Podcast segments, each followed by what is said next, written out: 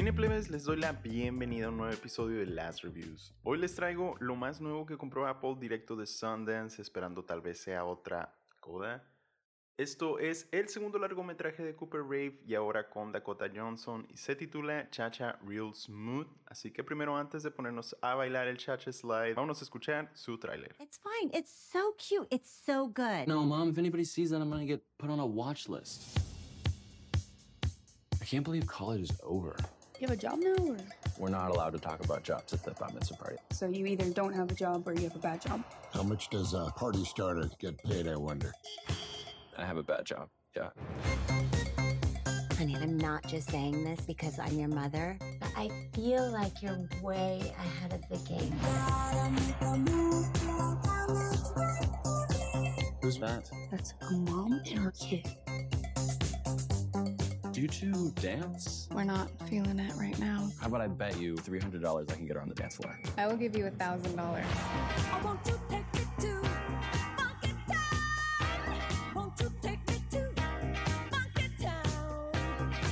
She really likes you. I really like her. Tonight is the night that you and Lola dance your booties off. Oh, I don't know how to moonwalk. Do you think he would be a good sitter for you? I do not do well with sitters. But I think it might be a bit different with Andrew. Do you want to meet my hamster? Yeah. I want to thank you for being so kind to Lola. Easiest thing in the world. I'm having more fun now than I did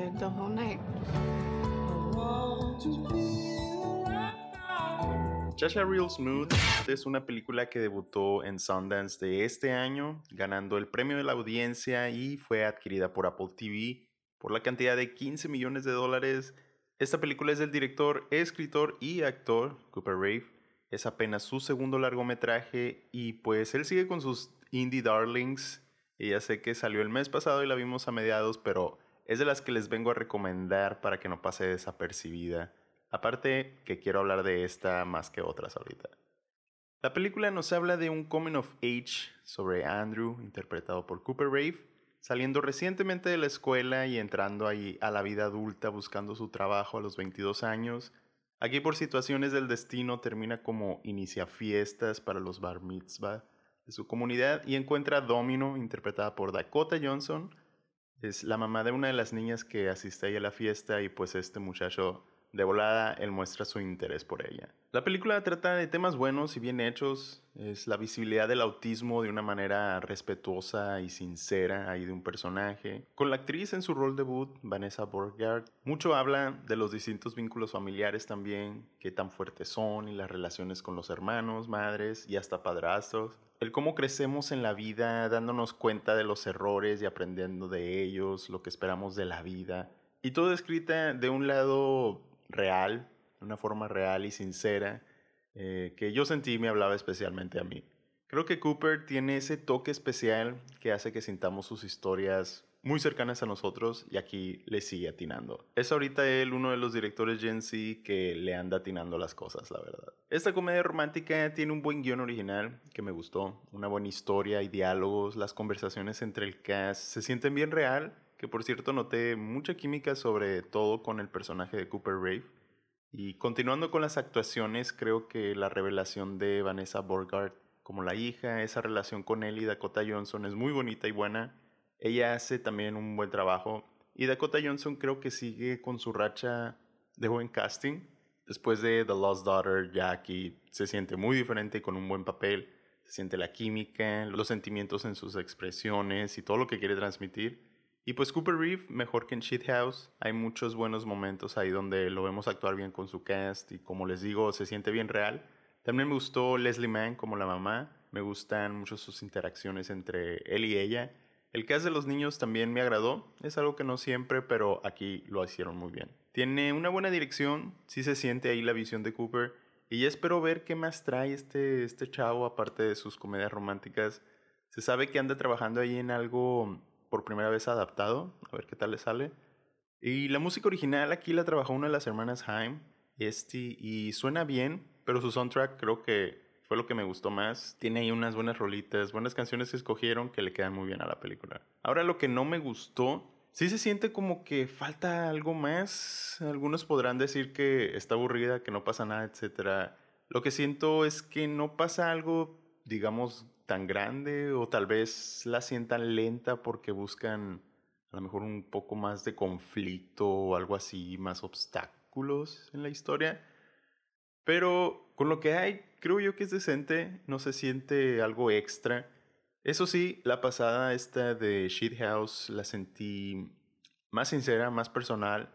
En, este, en esta se siente un poco más trabajada, más pensada, más la visión. Y por lo mismo creo que va a ser más comercial. Sí se siente más de ese lado. También a veces, y creo que nomás, no sé si sea algo mío, sentí el personaje de Cooper Reeve uh, de más cringy y a veces me molestaba, pero no siempre sale así, solo en algunas ocasiones, aún así no le quita la fuerza a su actuación. En cuanto a premios, creo lo que más probable y posible suene es el guion original y la actuación de reparto de parte de Dakota Johnson, por ser nombre conocido, pero ya dependerá ahí si sigue la carrera durante el año o apliquen la coda aquí y al final tenga un regreso para la industria. De lo mío diré que soy fan de Vanessa Borgard como la hija y la pondré en reparto, revelación y actuación joven para los Cine Crunch Awards. Aparte, Cooper Reeve en la dirección y la actuación principal, pues obvio el casting y el cast entero y el soundtrack con su selección musical.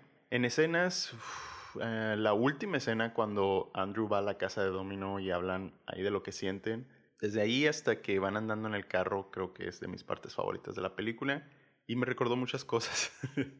¿Qué puedo decir? Esta película me hizo recordar bastantes cosas. Es por eso, y como les digo, resoné más con esta película.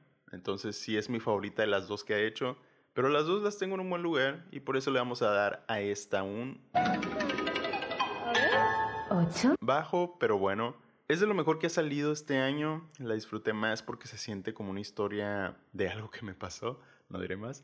La recomiendo que la vean. Pueden encontrarla en Apple TV Plus. Y la pasada de Shit House también si la quieren checar. Está en HBO Max. Véanlas. Es un buen watch para la tarde. A lo mejor para unos va de algo simple ahí, comedia romántica o nomás la vean y digan, eh, que está buena, pero mala ni básica, no son. Cineplebes, muchísimas gracias por escucharme hasta aquí. Ya saben que semana a semana vamos a traer nuevos episodios de Last Reviews y todos los jueves nuestros episodios semanales del podcast con noticias y los temas de la semana. No se olviden de agregarnos a sus listas y suscribirse, darle ahí a la campanita en Spotify para que no se les pase ninguno. Síguenos en sus plataformas para escuchar podcast favorita como Amazon Music, Apple Podcasts, Google Podcasts y ahí califíquenos con 5 estrellas. Lléguenle a las redes sociales, ahí andamos poniendo cualquier cosa cada rato. Estamos como Cinecrunch Podcast en Instagram y Twitter. Mi nombre es JC Lafarga y nos estamos escuchando. Hasta la próxima. Slide to the right. Crisscross. Chop, chop, real smooth. Let's go to work.